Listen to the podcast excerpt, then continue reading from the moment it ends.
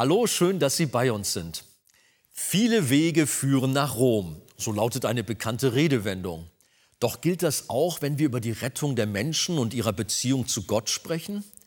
Die Antwort der Bibel darauf ist ein klares Nein, denn es gibt nur ein Evangelium. Und so lautet auch der Titel der heutigen Sendung. Doch warum musste der Apostel Paulus die Galater daran erinnern?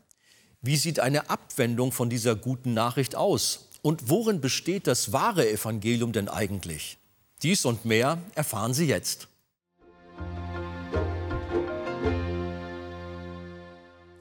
Ja, guten Morgen, liebe Gemeinde und auch alle, die zugeschaltet sind. Herzlich willkommen zum Gottesdienst.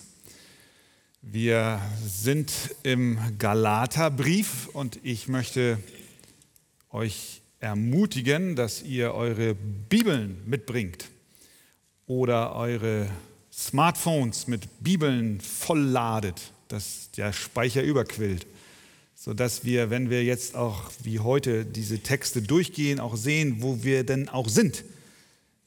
Das ist dann leichter, auch der Predigt zu folgen. Lasst uns aufstehen und wir lesen Galater Kapitel 1, Vers 6 bis 10. Galater 1, 6 bis 10. Mich wundert, dass ihr euch so schnell abwenden lasst von dem, der euch durch die Gnade des Christus berufen hat zu einem anderen Evangelium, während es doch kein anderes gibt. Nur sind etliche da, die euch verwirren und das Evangelium von Christus verdrehen wollen. Aber selbst wenn wir oder ein Engel vom Himmel euch etwas anderes als Evangelium verkündigen würden als das, was wir euch verkündigt haben, der sei verflucht. Wie wir es zuvor gesagt haben, so sage ich auch jetzt wiederum, wenn jemand euch etwas anderes als Evangelium verkündigt als das, welches ihr empfangen habt, der sei verflucht. Rede ich denn jetzt Menschen oder Gott zuliebe? Oder suche ich Menschen zu gefallen? Wenn ich allerdings den Menschen noch gefällig wäre, so wäre ich nicht ein Knecht des Christus. Amen. Amen. Nehmt doch gerne Platz. Es war der 1. November 1517. Es war Allerheiligen und in der Schlosskirche zu Wittenberg wurden Reliquien ausgestellt. Matthew Barrett schreibt in dem Artikel, wer die Reformation aufgibt, gibt das Evangelium auf, folgendes. Reliquien, jede Menge, also damals in Wittenberg. Etwas Stoff von der Windel, in die Jesus gewickelt worden war, 13 Überbleibsel von seiner Krippe, ein Strohhalm aus der Krippe, ein Goldstück von einem der Weisen, drei Brocken Myrrhe, ein Stückchen Brot vom letzten Abendmahl, ein Dorn aus der Dornenkrone, die Jesus bei seiner Kreuzigung trug, wie bei guten Katholiken üblich, wurde auch Maria nicht übersehen. Es gab drei Stoffstücke von ihrem Mantel, vier von ihrem Gürtel, vier Haare von ihrem Kopf. Es waren diese Reliquien und noch zahlreiche weitere, in Klammern 19.000 Knochen von Heiligen, die bereit lagen, um von frommen Pilgern besehen zu werden.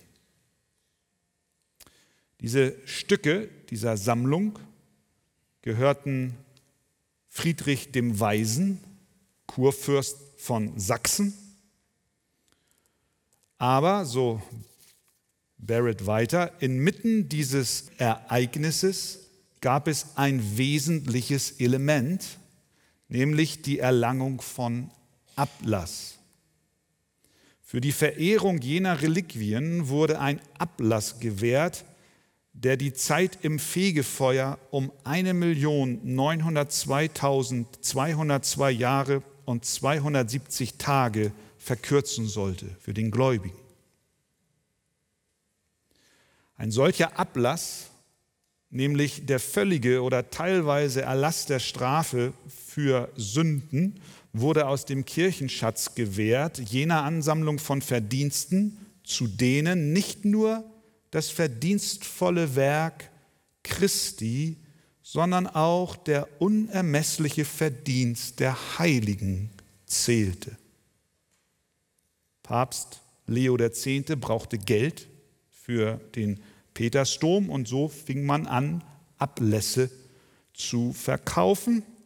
Nicht irgendwelche Ablässe, sondern ein Ablass, der den Sünder in den Stand der Unschuld zurückversetzen würde, wie er ihn in der Taufe empfangen hatte. Man musste keine Jahre im Fegefeuer mehr fürchten. Nicht einmal eine Sünde gegen Gottes Majestät würde die Wirkung dieser Ablässe mindern. Das bedeutete, wenn jemand genug Geld hatte, konnte man sich hier die Buße kaufen. Martin Luther hatte genug von diesem falschen Evangelium, das sich so zusammenfassen lässt. Rettung ist gleich Glaube plus Werke. Dieses falsche Evangelium, nach dem die Gerechtigkeit, die wir vor Gott haben, nicht allein auf das Werk Jesu Christi fußt, sondern durch unser Werk zu ergänzen ist, führt Christen in furchtbare Knechtschaft.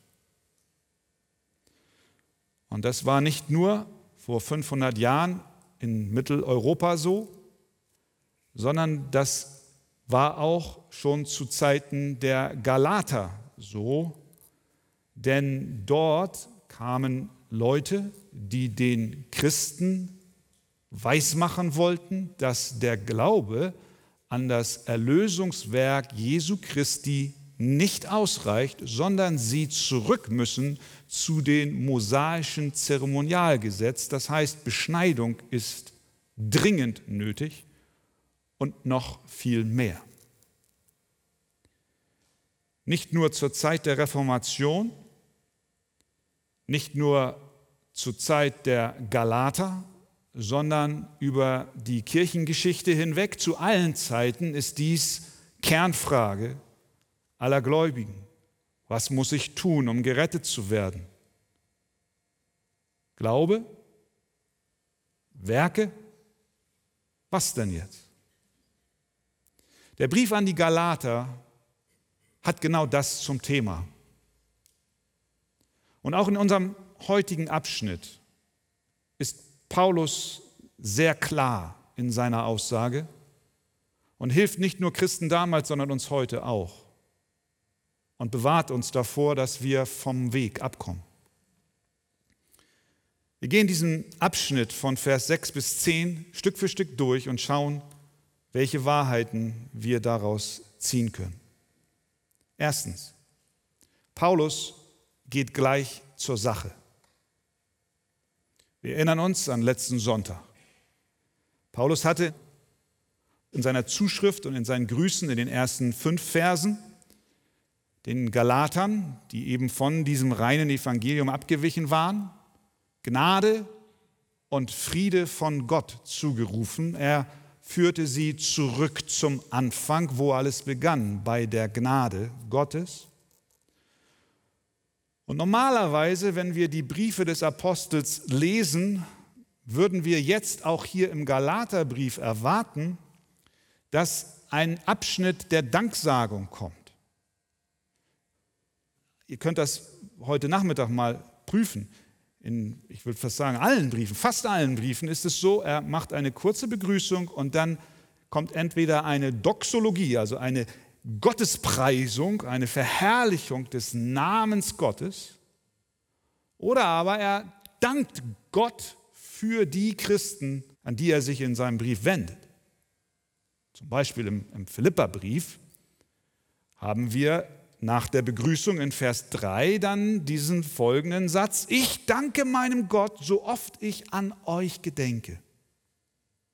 Sogar den Korinthern, von denen wir wissen, dass es in ihrer Gemeinde drunter und drüber ging und allerlei Sünden geduldet wurden, sogar denen schreibt er 1. Korinther 1,4, ich danke meinen Gott alle Zeit euretwegen für die Gnade Gottes, die euch in Christus Jesus gegeben ist. Und wenn wir gute Bibelleser und Christen sind, dann haben wir aus der Form des Apostel Paulus, wie er Briefe schreibt, inzwischen alle gelernt, dass bevor wir Kritik anbringen, wir doch erstmal loblos werden.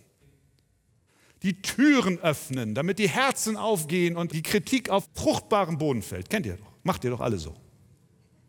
Immer.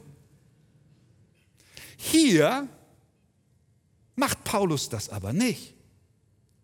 Er dankt nicht Gott oder lobt die Christen in Galatien, sondern er geht direkt zu Vers 6 über. Er schreibt, mich wundert, dass ihr euch so schnell abwenden lasst von dem, der euch durch die Gnade des Christus berufen hat, zu einem anderen Evangelium, während es doch kein anderes gibt. Kein Raum für blumige Sprache, keine Schmeicheleinheiten, keine lange Rede im Vorweg, sondern direkte Ansprache. Warum? Warum? Nun, der Grund liegt auf der Hand. Hier bei den Galatern geht es um ein Problem, das den Kern und die Essenz des Evangeliums betrifft. Es ist, als wenn du deinem Kind, was in größter Gefahr ist, einen Brief schreibst, weil es keine andere Kommunikationsmöglichkeit für dich gibt, und du in großer Sorge bist, dass deinem Kind etwas zustößt, und du beim Schreiben des Briefes sicher gehen willst, dass das Kind zum Kern deiner Botschaft kommt und nicht abgelenkt wird durch eine lange Vorrede und blumige Sprache, dann wirst du mit Sicherheit schreiben, liebes Kind, hör zu. Es geht um Folgendes, Doppelpunkt. Und genau das macht Paulus hier. Er geht direkt die Sache an. Das Evangelium stand auf dem Spiel und mehr noch damit verbunden die Rettung seiner geliebten Geschwister in den Gemeinden in Galatien. Das Zweite, was wir sehen, dass die Abkehr der Galater offensichtlich mit höchster Geschwindigkeit stattfand. Wir schauen in den Text, Vers 6. Mich wundert, dass ihr euch so schnell abwenden lasst von dem, der euch durch die Gnade des Christus berufen hat, zu einem anderen Evangelium. Mit anderen Worten, ich bin erstaunt, wie schnell dieser Prozess vonstatten geht. Kürzlich war ich bei euch, kürzlich habe ich euch Christus verkündigt, kürzlich habt ihr das Evangelium angenommen Kürzlich glaubtet ihr, dass ihr allein durch den Glauben aus Gnade gerettet seid und jetzt lasst ihr euch so schnell von diesem Evangelium entfernen. Das erinnert an das Volk Israel, das kurz nachdem es aus der Gefangenschaft in Ägypten befreit wurde und an den Berg Sinai kam und Gott ihnen die Gebote gab und einen Bund mit ihnen schloss und Mose dann wiederum auf dem Berg war, Sie was taten? Sie bauten sich ein goldenes Kalb. Sie vergaßen den, der sie aus der Sklaverei errettet hat Und Mose bekommt von Gott auf dem Berg folgende Ansage. Geh, sagt Gott, steige hinab, denn dein Volk, das du aus dem Land Ägypten heraufgeführt hast, hat Verderben angerichtet. Sie sind, und hier haben wir dasselbe Wort, sie sind schnell abgewichen von dem Weg, den ich ihnen geboten habe. Dieses Abweichen geht offensichtlich ganz schnell. Die Galater haben den Fehler der Israeliten wiederholt und sind nach ihrer Rettung vom Herrn ganz schnell abgewichen. Nun, wenn es so den Israeliten ging und wenn es so den Galatern ging, dann sollten wir uns hüten zu meinen, uns würde es nicht so ergehen können. Schnell sind auch wir im 21. Jahrhundert, die berieselt werden von allen möglichen Formen des Evangeliums, die gar kein Evangelium sind, werden wir versucht, von diesem Weg abzukommen. Deswegen lasst uns zusehen, der, der steht, sehe zu, dass er nicht fällt. Drittens, wir sehen auch, dass die Abkehr vom Evangelium eine Abkehr von einer Person ist. Vers 6, nochmal in den Text hinein. Mich wundert, dass ihr euch so schnell abwenden lasst von dem, der euch durch die Gnade des Christus berufen hat zu einem anderen Evangelium. Mit anderen Worten, ich bin verwundert, dass ihr, wir können es so sagen, eine persönliche Beziehung zu Gott, eure persönliche Beziehung zu Gott verlassen habt. Dass ihr euch so schnell abwenden lasst nicht von einem theologischen Konstrukt, nicht von theologischen Lehrsätzen, sondern er sagt von dem, der euch durch die Gnade des Christus berufen hat. Was wir hier sehen, ist eine untrennbare Verbindung zwischen der Theologie, die Paulus hier ernstlich verteidigt, die Lehrsätze des Evangeliums. Und wir kommen im Verlauf des Studiums des Galaterbriefs dazu, wo es dann eben heißt, der Gerechte wird aus Glauben leben. All diese wunderbaren Wahrheiten, dieses theologische System, diese theologischen Grundlehrsätze, die Paulus hier verteidigt, sind untrennbar verbunden mit einer persönlichen Beziehung zu Gott und Jesus Christus. Mir begegnen immer wieder Menschen, und vielleicht ist der eine oder andere unter uns auch jetzt hier, der sagt, naja, die Lehre ist so verstaubt. Das ist so trocken und immer durch die Bibel lesen und dann noch die Bibel studieren und dann noch die Gemeinde Bibelschule besuchen und dann noch in den Gottesdienst kommen und eine Auslegungspredigt hören und so weiter. Und ich verstehe, dass es immer da auch eine Gefahr gibt, wenn es nur in unserem Kopf Wissen ist, das wir ansammeln. Es muss ins Herz fallen. Aber zu meinen, was dann immer gerne gesagt wird, es geht doch nicht um Lehre, sondern es geht um eine persönliche Beziehung zu Jesus. Amen, es geht um eine persönliche Beziehung zu Jesus. Zweiter Teilsatz würde ich zustimmen. Aber was wir hier sehen ist, das eine geht ohne das andere nicht. Wenn wir uns von den Lehren der Heiligen Schrift wegbewegen, von der Klarheit und von der Reinheit des Evangeliums, dann wenden wir uns ab, nicht in erster Linie von theologischen Lehrsätzen, sondern dann wenden wir uns ab von dem, der uns, Vers 4, gerettet hat, der sich selbst für unsere Sünden gegeben hat, damit er uns herausrette aus dem bösen Geschlecht dieses Zeitalters. Verstehen wir? Wir können nicht Lehre und persönliche Beziehung zu Christus trennen und meinen, das eine brauchen wir nicht. Nein, die Worte des Christus und seine Lehren führen erst zu einer persönlichen Beziehung mit dem lebendigen Gott. Amen. Amen. Und deswegen lasst uns niemals sagen, die Lehren der Heiligen Schrift sind spröde und öde, sondern sie entfachen ein Feuer in uns und beleben die Beziehung zu dem, der uns gerettet hat. Und das macht hier wahre Freude. Paulus ist ganz klar. Das ist eine Abkehr von einer persönlichen Beziehung. Er sagt eigentlich, liebe Freunde, was ihr da tut, ist, ihr geht zurück zu dem Stand, den ihr hattet, bevor ihr durch Christus errettet wurdet. Ihr wart eins wie Bettler am Straßenrand. Ihr hattet Lumpen an und ihr hattet nichts und ihr betteltet um Geld in eurer kleinen Schatulle. Und eines Tages kam Jesus Christus vorbei und er zog euch eure alten Lumpen, eure Werke, die nichts sind vor Gott, zog er aus und er zog euch an ein Kleid der Gerechtigkeit, was er am Kreuz für euch erworben hat.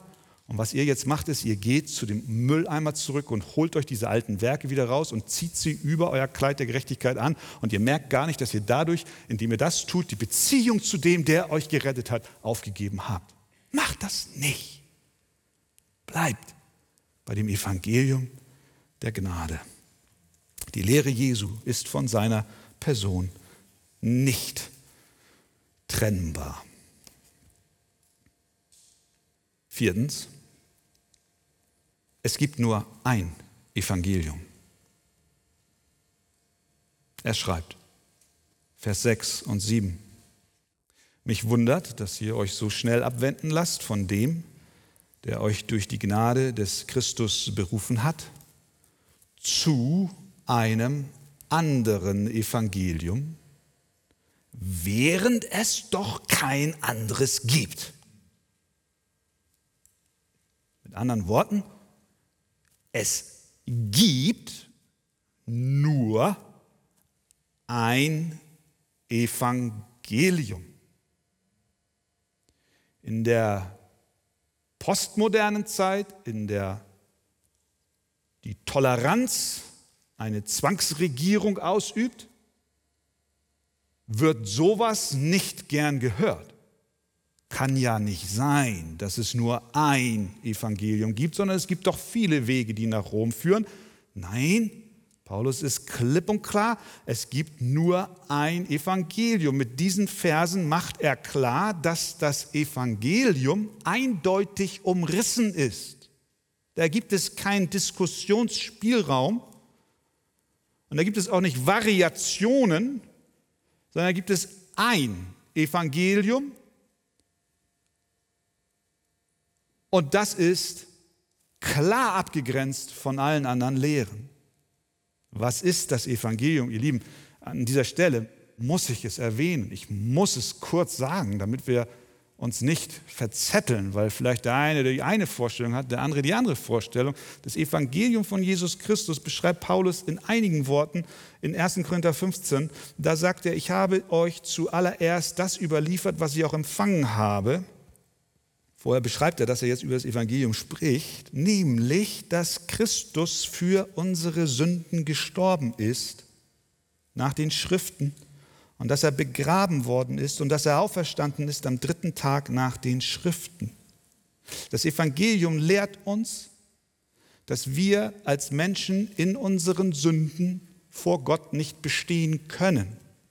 Niemand kann vor Gott bestehen die Gebote Gottes und die Heiligkeit Gottes erfordern, dass der gerechte Gott sich selbst nicht verleugnen kann, sondern er straft Sünder aufgrund ihrer Sünde. Und wir sind ewig verloren, eben wie dieser Bettler, der da sitzt am Straßenrand und keine Hoffnung hat. Wir brauchen jemanden, der stellvertretend für uns die Strafe auf sich nimmt, die wir eigentlich verdient hätten, den ewigen Tod, Hölle, Verdammnis. Wir brauchen jemand anderen, wir brauchen einen Stellvertreter. Und dieser Stellvertreter kann nicht ein gewöhnlicher Mensch sein, denn er muss ohne Sünde sein und es gibt keinen Menschen ohne Sünde. Deswegen muss er wahrer Mensch und wahrer Gott sein.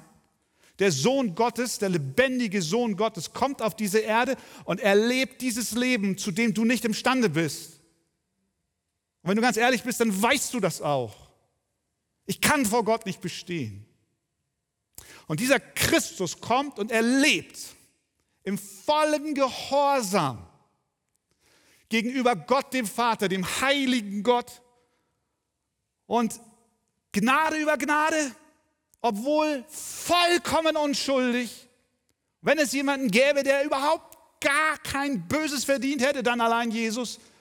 Aber Gnade über Gnade, er ist bereit, am Kreuz zu sterben, um dort, während er hängt, am Kreuz den gerechten Zorn Gottes zu nehmen, der eigentlich dich hätte treffen müssen. So dass jeder, der an ihn glaubt, nicht verloren geht, sondern ewiges Leben hat. Amen. Halleluja. Und dieser Christus starb, wurde begraben, am dritten Tag stand er auf. Und jetzt darfst du aus Gnade durch den Glauben an das vollbrachte Werk Christi Errettung deiner Seele haben und brauchst nichts dazu zu bezahlen. Es ist umsonst. Das ist unglaublich. Mit Gottes Hilfe glaublich, aber menschlich unglaublich. Aber so simpel. Das ist das Evangelium. Das ist das Evangelium, von dem wir erfasst sind, was unsere Herzen voller Hoffnung sein lässt und, und was, uns, was uns einfach glücklich macht. Und dieses Evangelium ist klar definiert. Das, was ich mit meinen Worten jetzt versucht habe darzustellen, das entspringt dem Zeugnis der Heiligen Schrift. Und Paulus sagt, ihr Lieben, das ist das Evangelium. Christus starb für Sünder. Es gibt kein anderes Evangelium als das.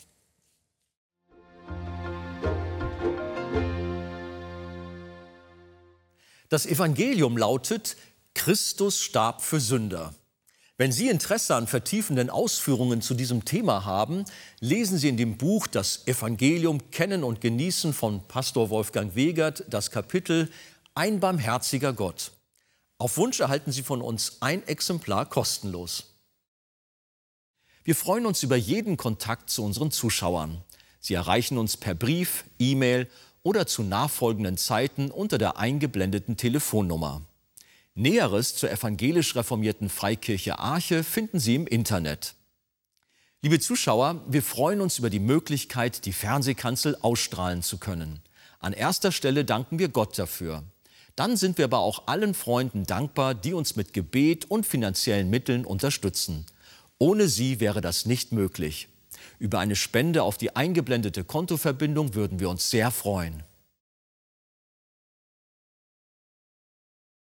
Nun verabschiede ich mich von Ihnen. Vielen Dank, dass Sie dabei waren.